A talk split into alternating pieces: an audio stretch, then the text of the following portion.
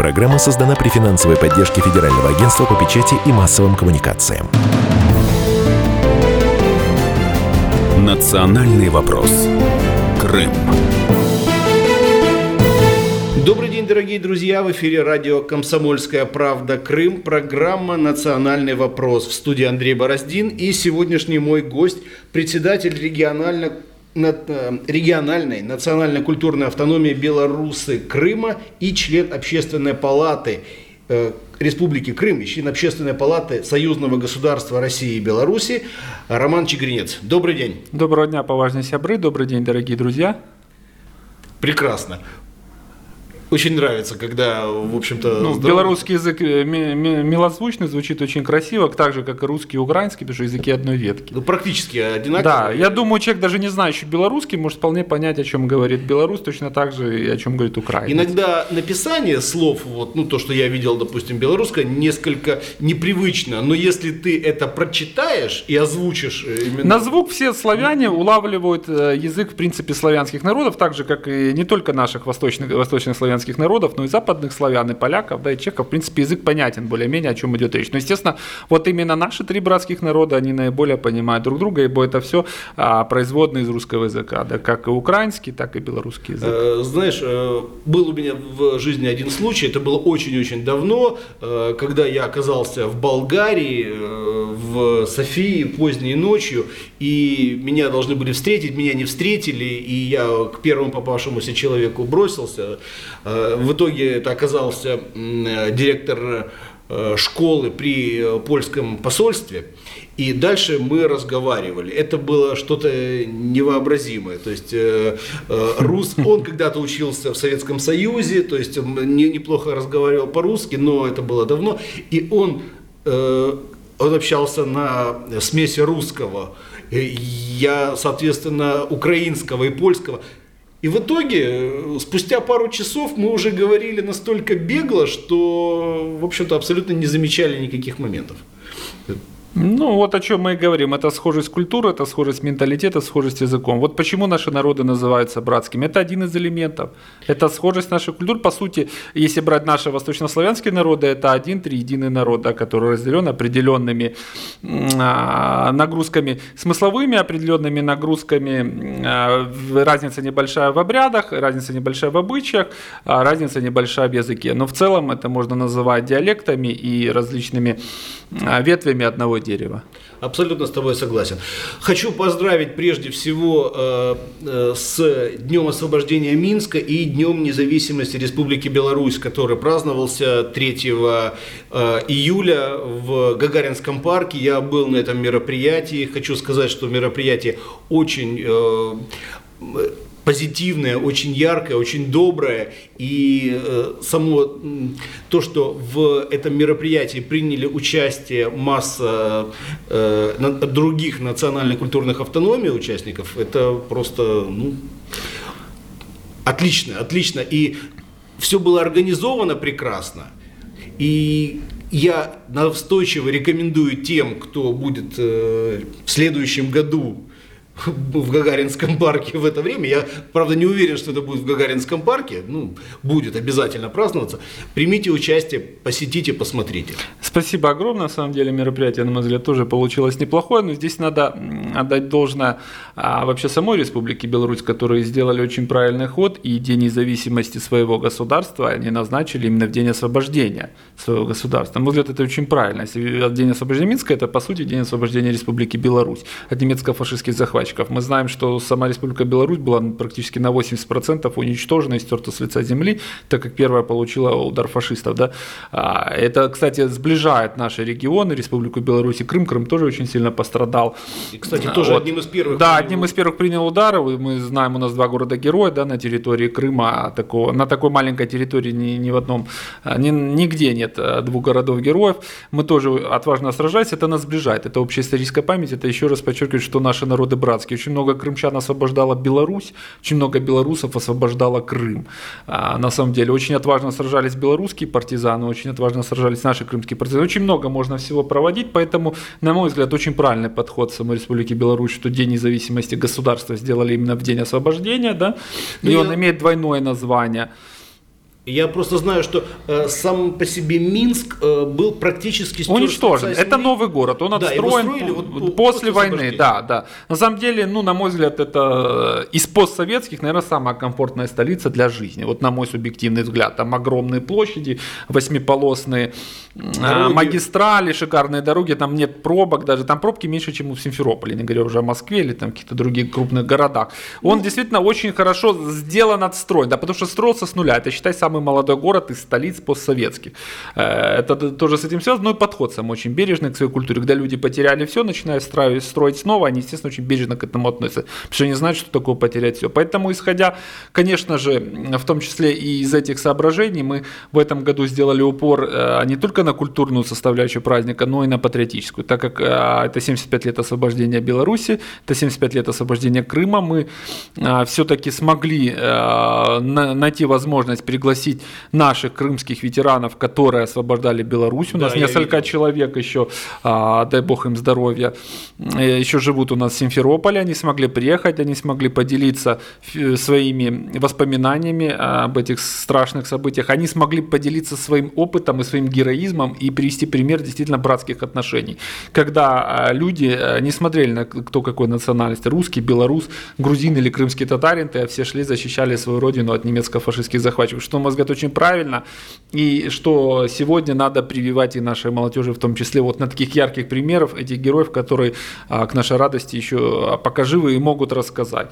Поэтому... Ну, ведь, наверное, пришлось э, очень сильно поработать в архивах, потому что найти людей, хотя, в принципе, и ветеранов Совет ветеранов. не так Совет много. нет, ну на И- самом деле достаточно в Симферополе есть. Нам очень помог, э, спасибо ему огромное, Совет ветеранов, да, республиканский, симферопольский, который, у которых есть информация о том, где воевал тот или иной ветеран, какое состояние их здоровья и так далее. Плюс, естественно, мы этих людей знаем, их не так много осталось, мы их знаем, мы смогли найти возможность их пригласить, и они поучаствовали. Для нас они стали э, главными звездами этого мероприятия, действительно те люди, для которых это и делалось.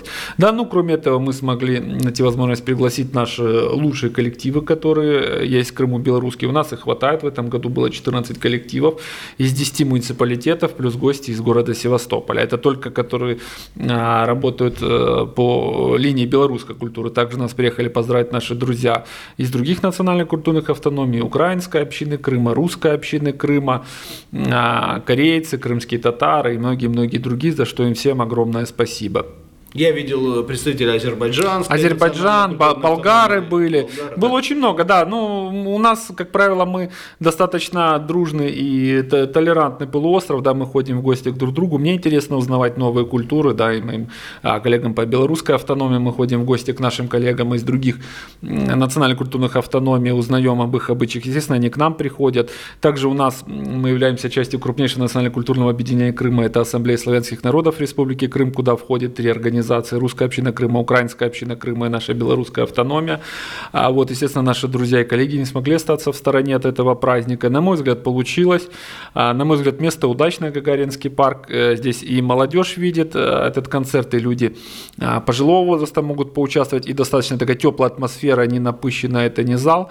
А, Мы Единственный минус комары. да, единственный минус комары. В следующем году, кстати, мы думаем разделить на два этапа этот праздник. И мы сделаем один этап на ЮБК, скорее всего, в Алуште, прямо на набережной с видом на море. И второй этап, наверное, уже символически в Гагаринском парке. Пока у нас вот такие вот планы а, по празднованию этого дня. Нам бы, конечно, хотелось, чтобы нашу работу по а, увековечению и наших героев, и по развитию белорусской культуры где-то, наверное, замечали и в самой Республике Беларусь, к сожалению. Кстати, э, вот я хотел э, спросить. Я обычно всегда спрашиваю всех гостей, всех руководителей национально-культурных автономий, как относятся на родине, на так сказать, исторической родине к тому, что вот в Крыму действует там эстонская, там французская э, и так далее, вот э, национальная культурная автономия, национальное общество.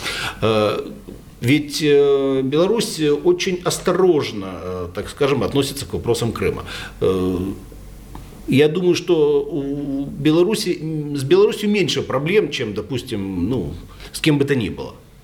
Ну, на самом деле здесь парадоксальная ситуация. Россия и Беларусь находятся в самом, наверное, для России глубоком интеграционном проекте. Это проект Союзного государства России и Беларуси, который, во-первых, один из самых старых.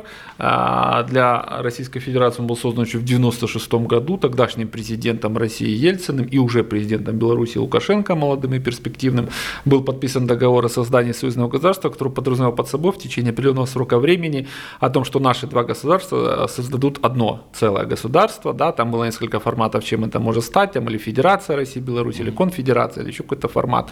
А Вот. У нас должна была стать общая валюта, у нас должно быть отсутствие границ, у нас должно быть, естественно, общие а, органы власти и так далее. Прошло 23 года. За это время какие-то шаги, конечно, были сделаны, но, на мой взгляд, это процесс стагнации. У нас, да, отсутствуют границы э, между странами. В Республику Беларусь можно попасть по внутреннему российскому паспорту, не нужен загранпаспорт. И наоборот, да. Граждане Беларуси могут спокойно работать э, в Российской Федерации, им не надо какие-то дополнительные документы, так же, как гражданин России в любом регионе, и наоборот, соответственно, могут работать. И у нас есть определенные экономические преференции друг перед другом, но это не союзное государство. Это... Я предлагаю вот об этом поговорить буквально через пару минут во второй части нашей программы.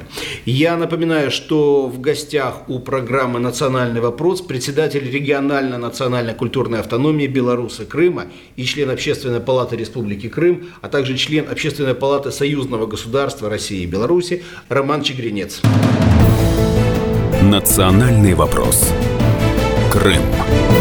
Продолжается программа «Национальный вопрос» в студии Андрей Бороздин и мой сегодняшний гость, председатель региональной национальной культурной автономии Беларуси Крыма и член Общественной палаты и член, обще... член Общественной палаты Республики Крым и член Общественной палаты Союзного государства России и Беларуси Роман Чегринец.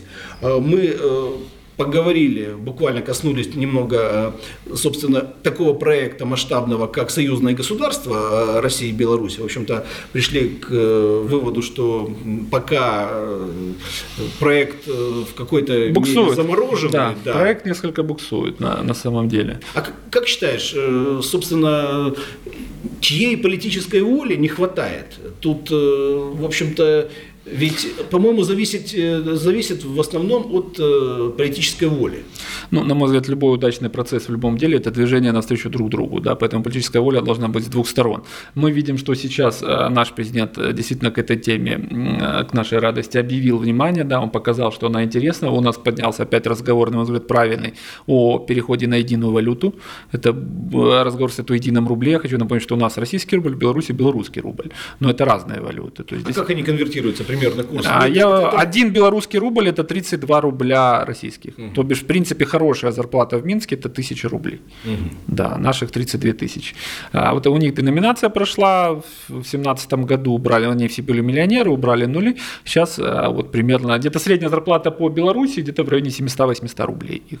Хорошая зарплата около 1000 считается. То есть как бы уровень жизни ну, достаточно средний. Он не низкий, не высокий, он средний на уровне таких достаточно хороших регионов России.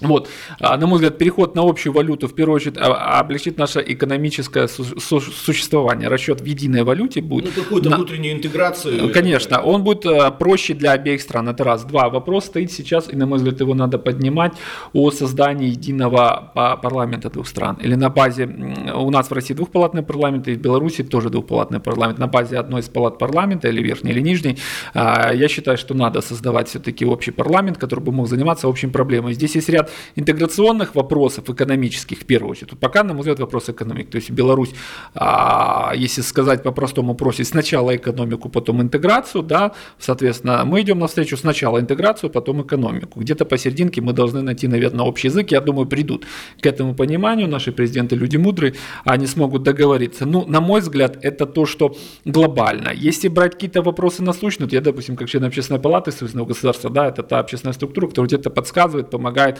все-таки в строительстве союзного государства. Но меня поразил тот факт, когда этой темой занялся несколько лет назад, что государство есть, а у него ни герба, ни гимна, ничего. То есть у нас 23 года союзного государства, нет кстати, ни действительно. герба, нет ни гимна, указа, никаких атрибутов государства не присутствует.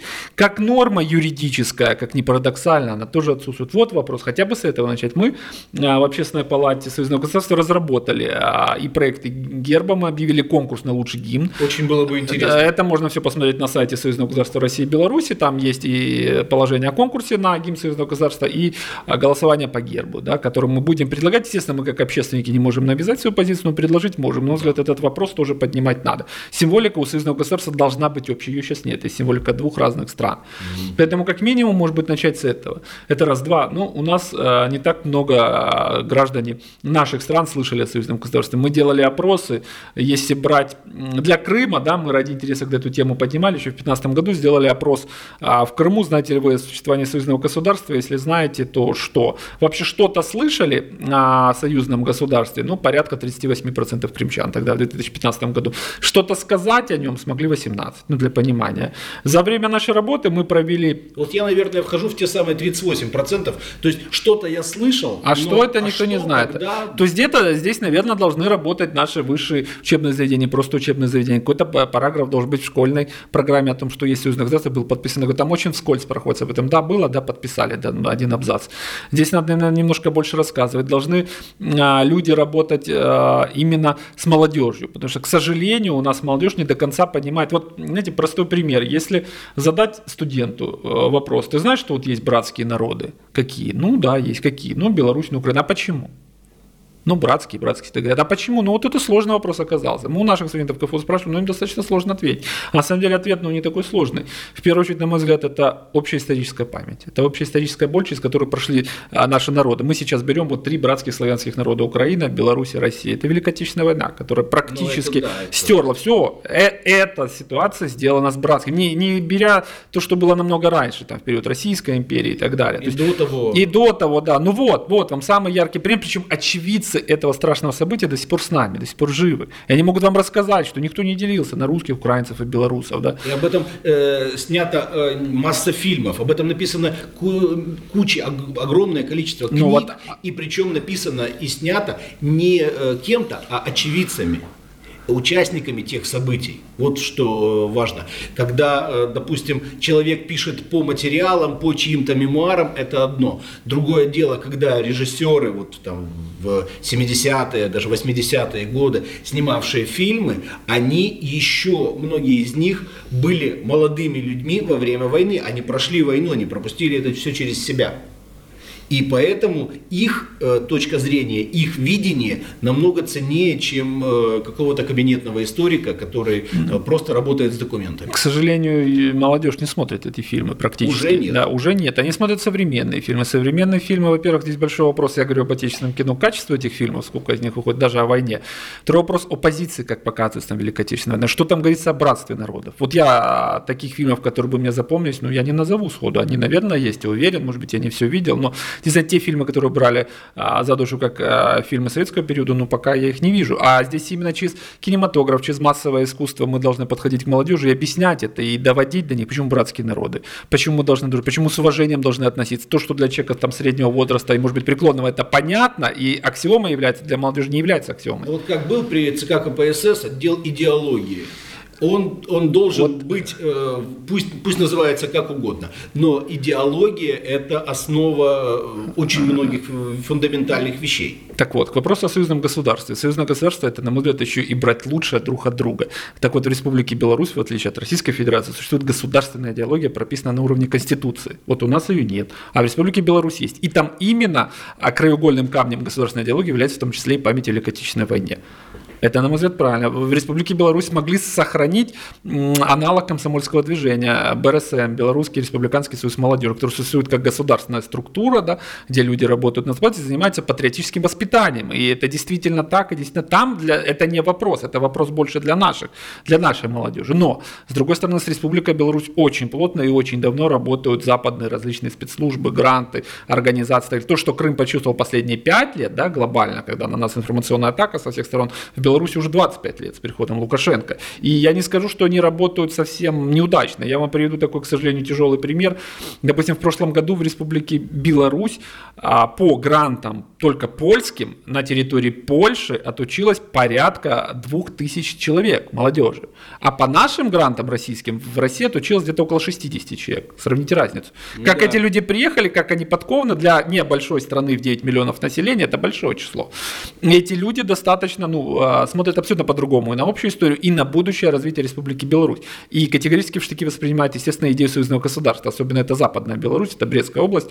Э, Я об этом хорошо знаю, бо моя семья именно оттуда. Из Брестской области я бываю там, я общаюсь там с родственниками, да, это белорусскоязычный регион, который говорит на белорусском языке в основном, А, поэтому там абсолютно другие тенденции на границе с Польшей, и мы должны работать с этим, мы должны очень плотно Ну, э, работать. В общем-то, ни для кого не секрет, э, что э, многолетнее отсутствие работы, системной работы с, э, допустим, украинской молодежью, э, я имею в виду российских образовательных структур, и во многом привело к событиям 14 Да, это недоработки 13-14 Россотрудничества и тех организаций, которые должны были заниматься работой с своими соотечественниками. Здесь, не дай бог, повторить такую же трагедию в Беларуси. Ну, я верю, что все-таки, видя пример рядом Украины, Грузии, ну, здесь будет немножко другой подход.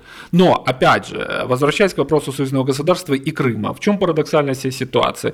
А, Россия является частью союзного государства, Беларусь является частью союзного государства, Крым является частью союзного государства, как он входит в Россию. Здесь, получается, одна часть союзного государства не признает другую. То есть это если бы человек не признавал свою правую ногу или левый мизинец, да, есть он у него есть, но он его не признает. Это парадоксально. На самом деле мы входим в одну структуру, но часть не признает. На данный момент Беларусь заняла позицию невмешательства. Она считает эту территорию Крым спорной, поэтому она ее вроде как не замечает. Она, ну опять же, Лукашенко заявил, что, естественно, де-факто это территория России, де-юры ведутся споры. Позиция Беларуси, она чисто экономическая, прагматическая, чтобы не потерять э, украинский рынок, частично под европейский, санкции. и не попасть под санкции, они просто не работают с Крымом. Они его и не признают, и не отказывают. На неформальном бытовом уровне, ну, конечно, приезжаю в Минск, там каждый третий тост, это Крым наш, и, все очень тепло относятся вообще к этой всей ситуации, причем и чиновники, я вам хочу сказать, что и в Крыму отдыхает очень много белорусов, причем и Да, депутатов мы это парламента. видим- мы это видим даже по номерам машин. Да, и правительственные э, различные чиновники. И дело в том, что белорусский турист, это в особенности любит отдыхать на своем автотранспорте. Для него без моста это был не отдых, а через Украину достаточно сложная логистика была. Появился мост, турпоток очень сильно вырос. Я хочу сказать, Хотя, что... кстати, хотя, кстати, напрямую, это, допустим, не человеку с российскими номерами ехать э, там, э, э, пересекать границу в Белгороде, ехать через Харьков и с российскими номерами через Иностранцу надо Украину. писать заявление, зачем он едет в Крым. Там еще там более сложно процедура, чем гра- для гражданина А. Украины. Да, они все равно приходится этот круг делать, там 2500 километров и так далее. Но, с другой стороны, хочу вам заметить, что первый международный маршрут в истории Крыма российского – это Минск-Ялта. Автобусный маршрут. Об этом мы поговорим буквально через пару минут после выпуска новостей. В программе «Национальный вопрос. Крым» председатель региональной национальной культурной автономии Беларусы Крыма и член Общественной палаты Республики Крым, а также член Общественной палаты Союзного государства России и Беларуси Роман Чегринец. Национальный вопрос. Крым.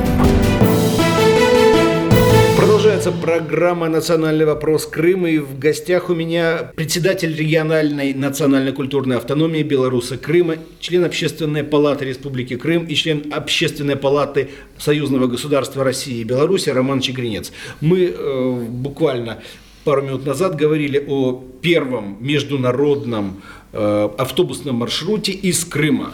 Да, этот маршрут в Минск, что очень Ялта, символично. Минск. Да, Ялта-Минск, что, на мой взгляд, очень символично. Первый а, прорыв блокады международной, да, это у нас нет, к сожалению, не а, авиарейсов э, международных у нас нет пока еще а, сообщения железнодорожного, но вот автобусная появился, этот первый рейс, это Ялта-Минск, мне кажется, это первая ласточка, мы теперь очень сильно хотим и бьемся над созданием первого авиамаршрута международного, который тоже, на наш взгляд, должен быть в Минск. Вот, пока так, но надо не забывать, что, допустим, для Крыма, с учетом всех нюансов отношений Республики Беларусь к Крыму, да, признание, непризнание, но основной экономический зарубежный партнер Крыма, да, основной экспорт, который э, идет в Крыму, и импорт, который к нам возят, это Республика Беларусь, как ни парадоксально. Больше всего импорта из зарубежных стран это Республика Беларусь. На первом месте уже три года занимает. Э, Белорусских товаров в Крыму достаточно. Что в основном везут? А Продукты питания в основном везут и легкую промышленность. Здесь были попытки завести сельхозтехнику, но там специфика самой техники и достаточно сложность логистики без желез- железнодорожного транспорта она себя пока не оправдала, но я думаю оправдает. Мы даже С видим открытием железнодорожной да, я думаю, там поменяется, да, ситуация немножко в пользу удешевления некоторых продуктов и расширения ассортимента, но белорусскому бизнесу очень интересно здесь работать. У меня, допустим, не так давно была встреча с руководством торгово-промышленной биржи Беларуси, это у них единственная государственная биржа, и они готовы заходить в Крым работать. Ни, ни одна другая иностранная биржа не готова была в Крым заходить работать, а здесь, в принципе, они готовы работать с Ну, Крымом. смотри, э, я знаю, что, допустим, э, э, любые другие национально-культурные автономии в своих, э, так скажем, э, на своей родине, да, исторической, там, в тех или иных государствах, э, о них знают, что такие есть в Крыму. Их э, даже, э, так скажем, привечают, с ними общаются. Как у вас обстоит э, на этот счет дело? По линии, может быть, Министерства иностранных дел, э, с кем вы контактируете вот в Минске? Ну, И- или, а- или они делают вид, э, что, в общем Если брать органы государственной власти Минска, э, вообще Беларуси, то, к сожалению, они делают вид действительно, что нас нет, на наши письма не реагируют, с нами не общаются. Причем некоторые моменты мы переживем, да, мы это делаем не ради Минска. У нас очень много людей, которые влюблены в Беларусь, для кого это историческая роль. Да, я, допустим, крымчанин, родился в Крыму, но мои родители белорусы, они переехали из Беларуси. А у нас много есть людей, которые родились в Беларусь, переехали сюда, да, вот немножко можно в рамках этого вопроса рассказать об истории вообще белорусов в Крыму, откуда они взялись. На самом деле это очень интересная история. Но Здесь я всегда считаю, что это вот э, больше советское прошлое. Нет, это намного глубже. Нет? А Более 150 лет белорусы живут в Крыму, и первые белорусы здесь массово появились в период Крымской войны, когда здесь воевал Могилевский Ага. полк, Витебский полк, защищали Крым еще тогда. И после окончания войны часть этих людей осталась проживать в Крыму. Они не стали возвращаться, в основном это были молодые люди, которые полюбили крымских девушек. Допустим, тоже село Мазанка а, было основано там по одной из версий белорусами, да, они там массово заселились. У нас есть места компактного проживания еще в Симферопольском районе белорусов, именно это село Широко, у нас есть Феодосия, ряд регионов, где белорусы жили. На самом деле их достаточно много тогда осталось. Это была первая волна переселения.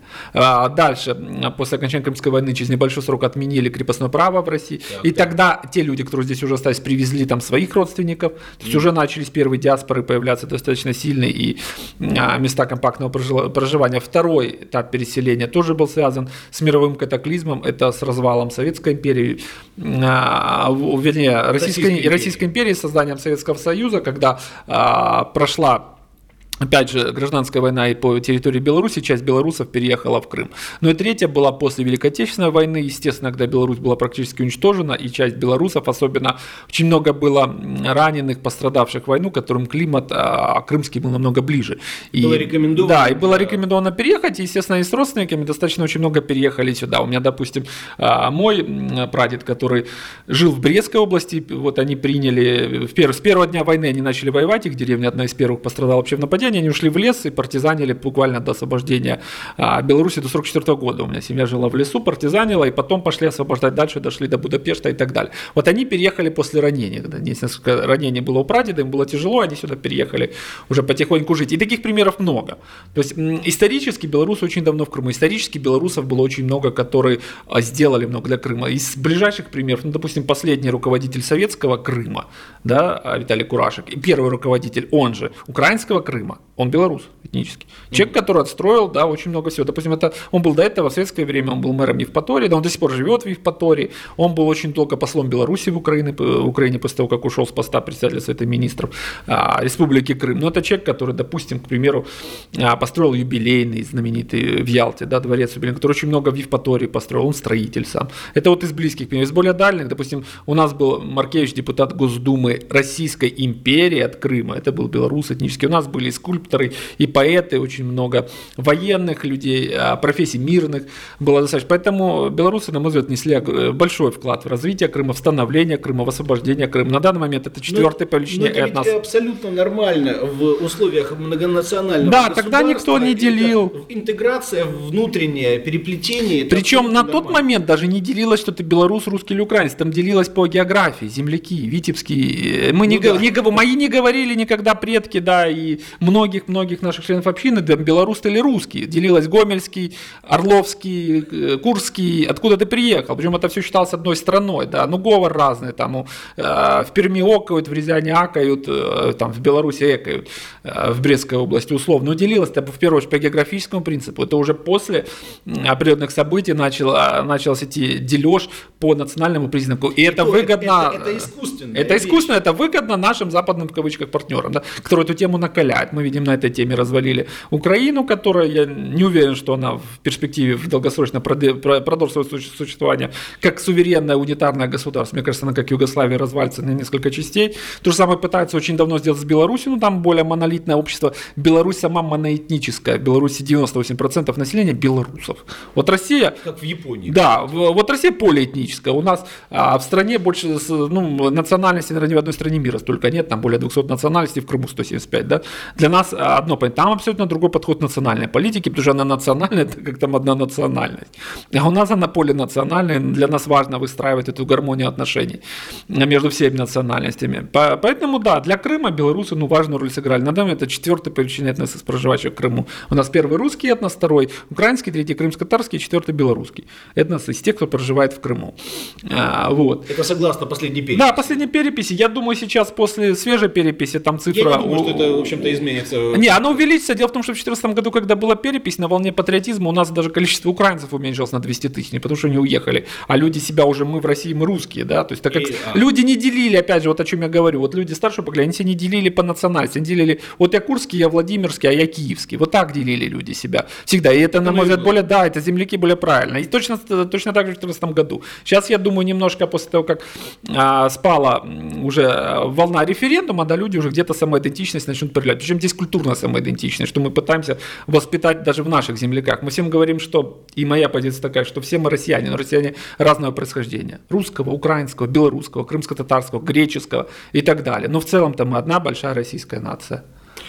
Прекрасно. Э, В общем-то, я абсолютно согласен, мне нечего возразить. Э, Мы вкратце затронули историю э, государства белорусского. Вот. э, После э, развала Российской империи э, был короткий срок существования БНР.